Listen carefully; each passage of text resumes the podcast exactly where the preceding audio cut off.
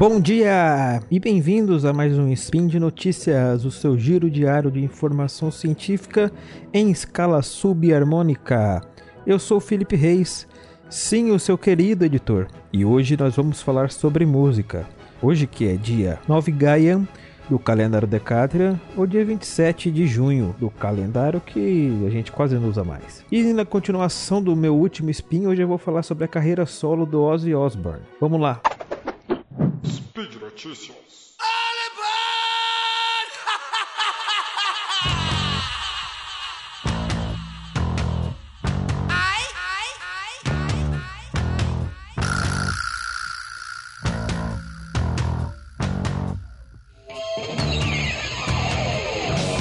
Bom pessoal, no último spin a gente falou sobre o Black Sabbath e nesse a gente vai meio que dar uma continuidade aí falando sobre a carreira do Ozzy Osbourne. Pois bem, após ele ser demitido do Black Sabbath, ele decidiu continuar aí sua carreira solo. Então ele chamou o guitarrista Randy Rhoads, que foi um importantíssimo músico, influenciou várias gerações posteriores a ele e também acabou sendo uma pessoa muito importante para a carreira do Ozzy. E juntos ali eles lançaram o Blizzard of Oz, que é o primeiro disco da banda. Esse disco tem músicas que ficaram muito famosas, como a Crazy Train e Mr. Crawler, que chegaram até ficar no top aí das paradas musicais nas rádios. Esse disco fez muito sucesso ali na época, tanto que eles já começaram logo em seguida ao lançamento a trabalhar no novo disco, o Diary of a Madman, que acabou meio que sendo gravado às pressas aí, eles não tiveram tempo muito bem de, de mixar e teve a parte de ensaio que acabou entrando no disco. Muito por causa dessa agenda conturbada aí da banda, que já estava cheia de shows para fazer, inclusive com shows que estavam atrasados e que eles tiveram que remarcar, então acabou não dando muito tempo de trabalhar nesse disco. E nessa época aí acabou ocorrendo um fato muito curioso que acabou marcando a carreira do Ozzy, que foi aquela vez que ele mordeu a cabeça de um, de um morcego enquanto ele fazia um show.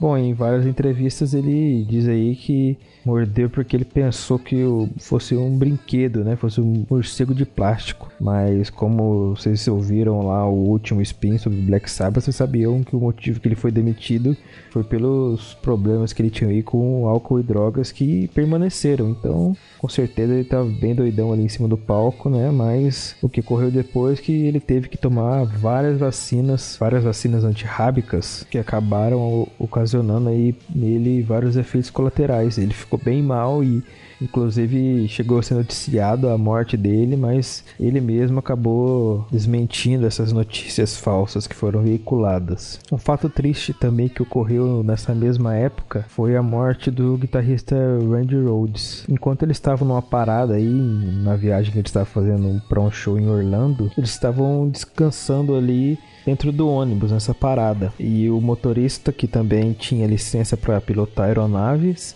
é, chamou eles para alguns deles, né, na verdade, para poder sobrevoar o local ali, fazer um passeio de avião. E ele chamou de dois em dois. Primeiro foram os outros dois integrantes ali da turnê e depois foi o Randy Rhodes com uma maquiadora. Então, na hora de descer ali, é, na verdade existe uma polêmica meio grande sobre a causa desse acidente, né? Mas não vou entrar em detalhes aqui nessas polêmicas. Um, o que ocorreu foi que ele acabou passando ali muito perto do ônibus. A a asa passou centímetros ali do teto do ônibus e ele acabou batendo em umas árvores que tinha ali é, atrás da pista. E o avião acabou explodindo. Depois desse acontecimento aí, o Ozzy é, entrou em depressão, é, parou um tempo com os shows e ficou bem mal com a morte desse amigo dele, o, o Randy Rhodes, né? Que foi uma, uma pessoa muito importante ali para ele por muito tempo. Foi o único amigo que ele teve. Inclusive, ele adiou o lançamento de um álbum que ele tinha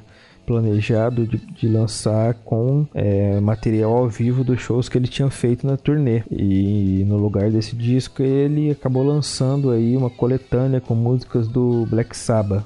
Depois do lançamento desse disco, ele resolveu mudar de gravadora. A Sharon, que era a empresária dele na época, achou que seria uma uma ação de marketing ali que seria importante para a carreira dele.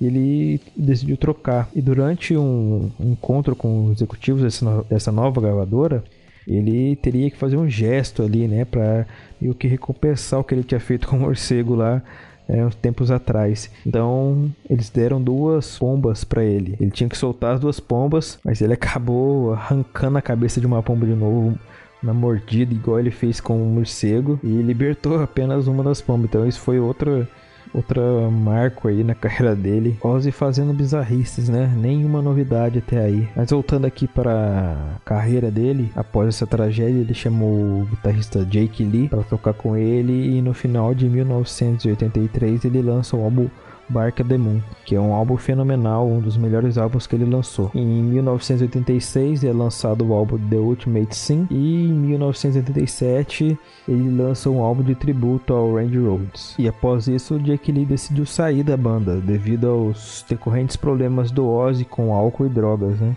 E o Zack Wild acabou assumindo seu posto como guitarrista. O Zack Wild que acabou assumindo a função pessoal ali, eu acho que do Randy Rhoads, né, se tornando grande amigo do Ozzy e ele acabou ficando também muito tempo tocando junto com o Ozzy. Durante a fase Zack Wild aí eles gravaram o álbum No More Tears, que também fica entre os melhores álbuns da banda.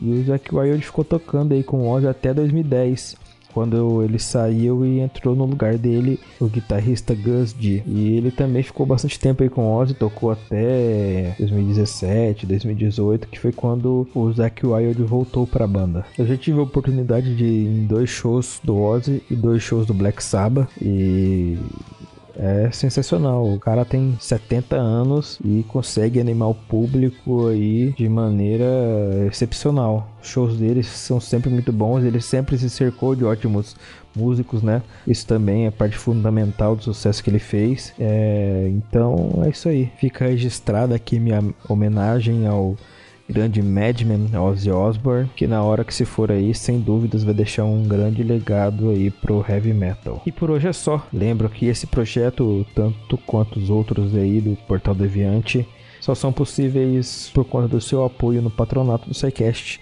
no Patreon, no Padrim e no PicPay. Qualquer dúvida, sugestão, crítica é só comentar aí no post. Um grande abraço e até amanhã.